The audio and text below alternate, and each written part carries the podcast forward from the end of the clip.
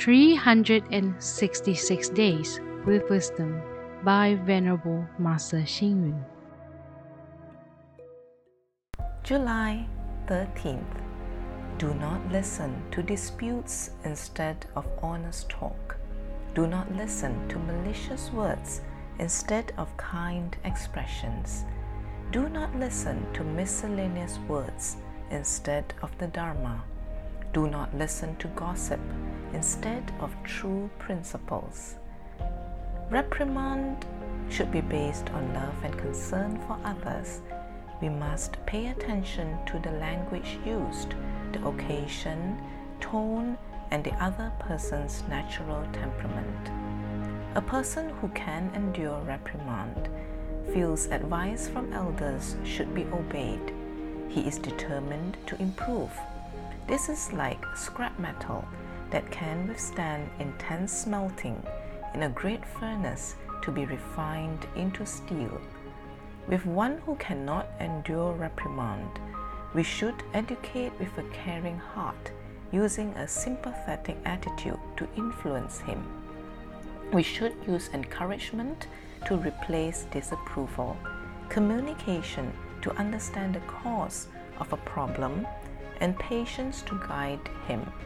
However, in society today, some people use very vicious words to scold others, including phrases such as worse than an animal, or more poisonous than snakes and scorpions, or a beast in human clothing.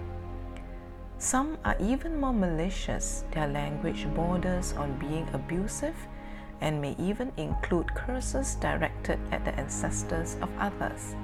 This is extremely unkind and not honorable and will definitely make enemies.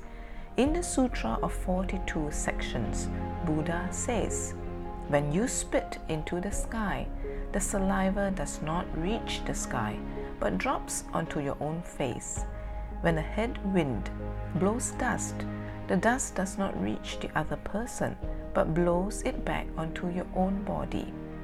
Reprimanding others should be done out of a good and kind intention and a caring attitude and not be used to refute the other's point of view.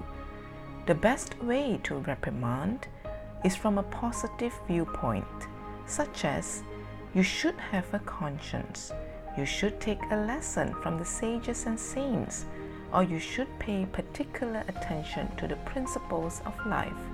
In this way, your reprimand will be readily accepted and benefit others. Read, reflect, and act.